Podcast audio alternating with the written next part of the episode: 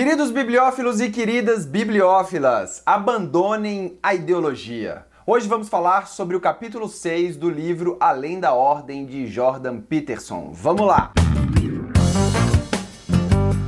Bem, esse capítulo é um tanto quanto complexo. Então já se inscreve no canal e já deixa seu like para dar aquela fortalecida, porque foi suadeira fazer esse resumo aqui, tá certo? Bom, o que o capítulo traz Assim, em apertada síntese, é que toda ideologia é ruim, toda, sem exceção. Comunismo, conservadorismo, nazismo, socialismo, feminismo, cristianismo, estoicismo, marxismo e todos os ismos por aí.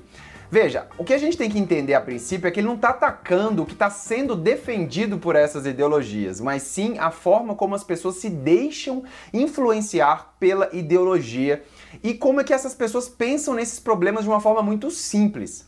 Isso porque, segundo Peterson, a ideologia limita o conhecimento e a forma como que você interage com a realidade. É como uma lente que você usa para ver a realidade e essa lente ressalta alguns problemas e exclui outros problemas. É o entendimento de baixa resolução.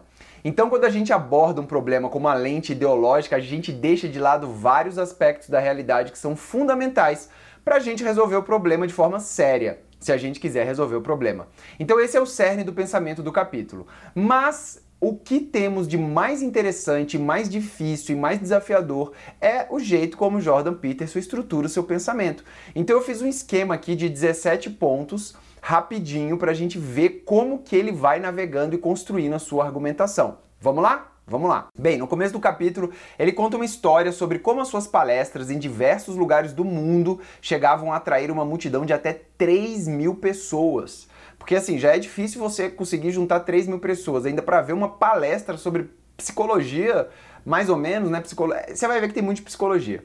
E o que, de, o que deixava mais impressionado é que as pessoas prestavam mais atenção em todos os lugares do mundo quando o tema era responsabilidade. Então, essa é uma palavra-chave: responsabilidade.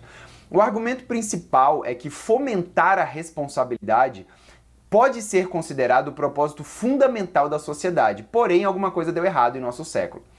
Porque quando a família e a sociedade incutem a responsabilidade nas cabeças mais jovens, isso traz um senso de dever. Mas o que a gente viu nos últimos 50 anos, 70 até, é que as pessoas clamam por direitos. E aí os jovens pensam que a sociedade lhes deve algo. Sugerimos que, por causa dessas exigências, os importantes significados de suas vidas serão dados pela sociedade, quando deveríamos ter feito o contrário, mostrar que o significado que revigora a vida em todas as suas tragédias e decepções é carregar um fardo nobre. É aquele pensamento fundamental que a gente vê no direito, a relação entre sociedade e indivíduo, e a escala que você dá entre direitos e deveres. E, e, aí ele pergunta, tá, mas como é que se deu essa virada de pensamento? Bem, aí ele volta em 1875 e vai para quando Nietzsche escreveu Deus está morto. Mas meu Deus, aí que você lê e você fala, o que, que isso tem a ver? Mas vamos lá, o que ele quis dizer, o que ele traz é que Nietzsche não escreveu esse pensamento de forma exultante, ou seja, feliz. O que ele quis dizer é que os valores judaico-cristãos, que eram a base da sociedade ocidental, a base moral, eles foram submetidos a uma crítica racional pela ciência. E mais do que isso, a ciência matou Deus. A divindade todo-poderosa fora fatalmente contestada. Uma crise de valores na base da sociedade. E aí ele viu um aumento exponencialmente devastador do niilismo. O que é o niilismo? O niilismo é um ponto de vista que considera que as crenças e os valores tradicionais, como a religião, por exemplo, são infundados e que não há qualquer sentido ou mesmo utilidade na sua existência. Então, como alternativa, sugeriu Nietzsche, as pessoas iam recorrer à identificação de alguma ideologia totalitária e rígida para substituir o monoteísmo que elas estavam acostumadas. E Nietzsche estava certo nesse prognóstico. As pessoas recorreram a uma ideologia que ele falou que era ou uma dúvida enganadora ou uma certeza esmagadora. Então as pessoas querem uma certeza esmagadora ou uma dúvida enganadora. Então a gente tem um mundo agora pós-Deus, com teorias científicas objetivas, mas sem nenhum valor moral para o ser humano. E como não existe vácuo no poder e as pessoas precisam de ter uma fonte moral, elas precisam de um guia social, onde que elas vão achar tais valores? E aí surgem os estados totalitários, a Alemanha nazista, a União Soviética e a China comunista, um estado que é nihilista, não tem fé, e é ideologicamente dominado. Aí ele fala, tá, mas por que, o valor é tão importante? Se a ciência não consegue comprovar a importância do valor. Aí ele fala, olha, embora subjetivo, ele existe na realidade. O valor existe. Então, quando você, eu, qualquer pessoa passa por uma experiência religiosa subjetiva, existe algo que se manifesta dentro dessa pessoa, mesmo que a ciência não consiga explicar o que é isso. Então, isso não quer dizer que isso tem que ser descartado. É aquela eterna briga entre a ciência objetiva do século passado, em que tudo se baseia em fatos físicos, e a ciência subjetiva, que estuda fenômenos humanos que são manifestados internamente ao sujeito. E ele fala isso para defender a experiência espiritual do ser humano. A gente não pode aniquilar a nossa consciência, porque é justamente a consciência que nos torna humanos, em defesa de um niilismo completo. Isso porque nós vimos as consequências das alternativas totalitárias, ou seja, cara, então assim, a gente tem que valorizar a moral sim, porque as alternativas totalitárias nas quais o coletivo deve carregar os fardos da vida, traçar o caminho adequado e transformar o mundo foi uma terrível utopia.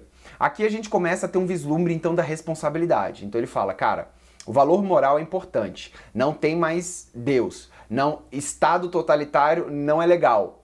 Então vem o indivíduo, até porque ele é psicólogo, ele sempre vai colocar o indivíduo na jogada. Então a gente tem que perceber que o que ele levantou lá no começo sobre responsabilidade, ele começa a trazer aqui para a gente entender a sociedade, a gente precisa colocar na jogada o próprio indivíduo. E aí ele fala, como uma teoria de baixa resolução, como o comunismo, por exemplo, leva em consideração o ser humano dentro dessa equação. Como é que uma teoria vai levar em consideração cada ser humano? Porque cada ser humano é diferente. Por exemplo, ele dá um exemplo. Às vezes uma pessoa é pobre, ah, ela não possui bens. Aí o comunismo fala, não, o problema dela não possuir bens é porque ela está sendo oprimida por outra parte da sociedade. Beleza, né? Agora, mas existe uma porção substancial dos oprimidos que são incapazes, inconscientes, tolos, libertinos, loucos, violentos, ressentidos, invejosos.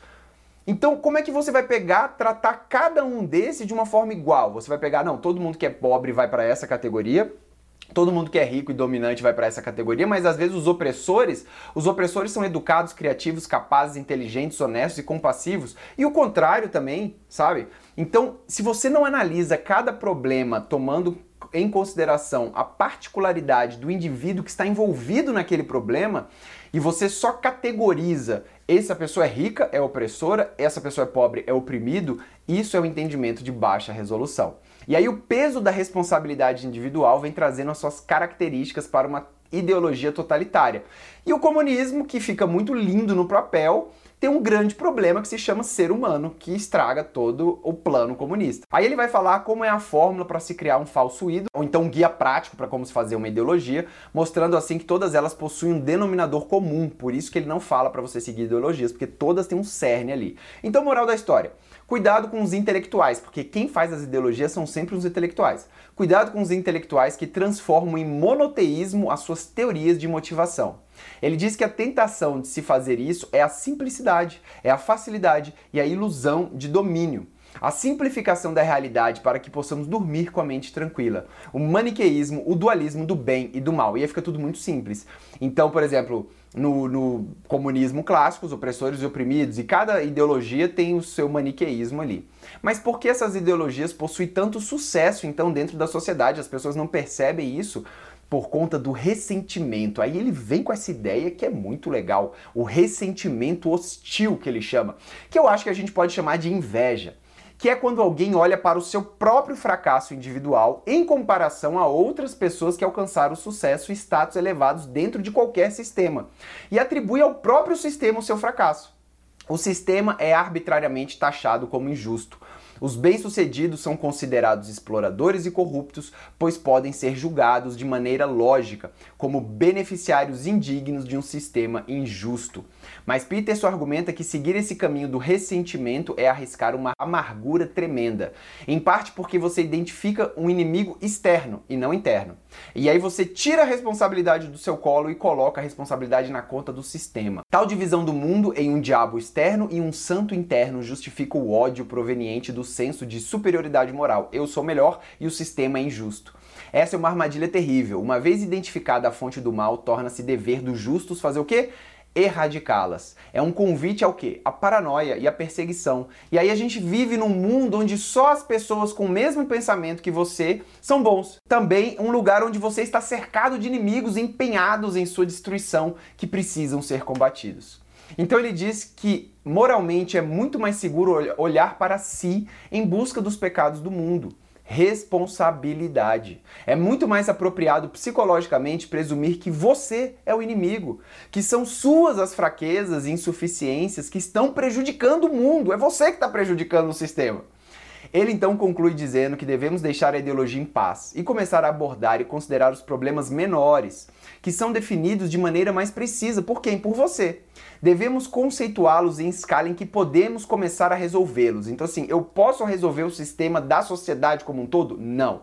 Então, o que, que eu tenho que achar? Problemas que eu possa resolver, não culpando os outros, mas tentando lidar com eles a partir de um ponto de vista pessoal e, ao mesmo tempo, assumindo a responsabilidade pelo resultado. A vida tem um custo e esse custo é seu. E qual que é a sugestão dele então? Tenha um pouco de humildade, limpe o seu quarto. Começa assim, ó, limpa o seu quarto. Seu quarto tá limpo? Beleza. Então, cuida da sua família. Tá, cuidou? Beleza. Então siga a sua consciência. Endireite sua vida, encontre algo produtivo e interessante para fazer e comprometa-se. Aí, quando você puder fazer tudo isso, procure um problema maior e tente resolvê-lo, se tiver coragem.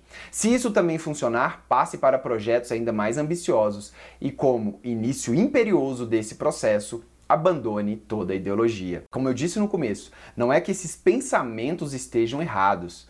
Então, se a gente pensa, por exemplo, no racismo estrutural da nossa sociedade, não quer dizer que não exista. Não é isso que ele está dizendo. Ele está dizendo que as, você tem que fazer a sua parte para resolver esse problema. Como? Cuida primeiro dos seus problemas. Começa a arrumar a sua vida, começa a arrumar a sua mente. Deu certo? Vai um passo além. Faz uma faculdade, vai estudar, vai trabalhar, deu certo, vai um passo além. Aí sim você vai chegar num ponto onde você vai discutir toda uma cultura e toda uma agenda de uma sociedade, porque às vezes acontece que a maioria das pessoas chega e fala: "Não, é essa a ideologia porque foi falado desse jeito, como se fosse uma religião, como se fosse um monoteísmo que só existe aquilo, e eu vou seguir isso, mas isso é uma baixa resolução para você navegar na sociedade. Você tem que ver as coisas de uma perspectiva interna, se arrumando primeiro e, é, e não colocando de cara a culpa no sistema porque a sua vida está ruim. Ah, eu não consigo emprego, o problema é que não tem mais emprego no Brasil. Cara, tem muita gente trabalhando aí. Será que realmente não tem mais emprego ou você que não é qualificado o suficiente para arrumar um emprego? Então, assim, a gente tem que ponderar essa fala dele porque ele está falando para uma massa de pessoas. Ele está falando para um grande número de pessoas que não tem a sua vida nem posta em, em, em organização primeiro. É, lógico que existem pessoas que já estão girando lá em cima que o dever delas é e coragem delas é assumir um problema maior para começar a mudar, inclusive problemas estruturais da sociedade. Agora, você deve abandonar a ideologia para começar um processo imperioso de o inimigo está dentro. Eu, se eu melhorar, eu começo a melhorar tudo ao meu redor, começo a melhorar minha vida e começo a entender e navegar pelo sistema, porque o sistema ele sempre vai existir. Só que você pode navegar melhor pelo sistema se você for uma pessoa melhor para você, com seus objetivos e para onde você quer. Lembre-se de se inscrever no canal, pois assim você não perde nenhuma atualização. Inclusive, ainda temos mais seis capítulos para analisar deste livro e muito mais conhecimento virá. Muito obrigado pela audiência, um grande abraço, boa sorte e até a próxima. Valeu!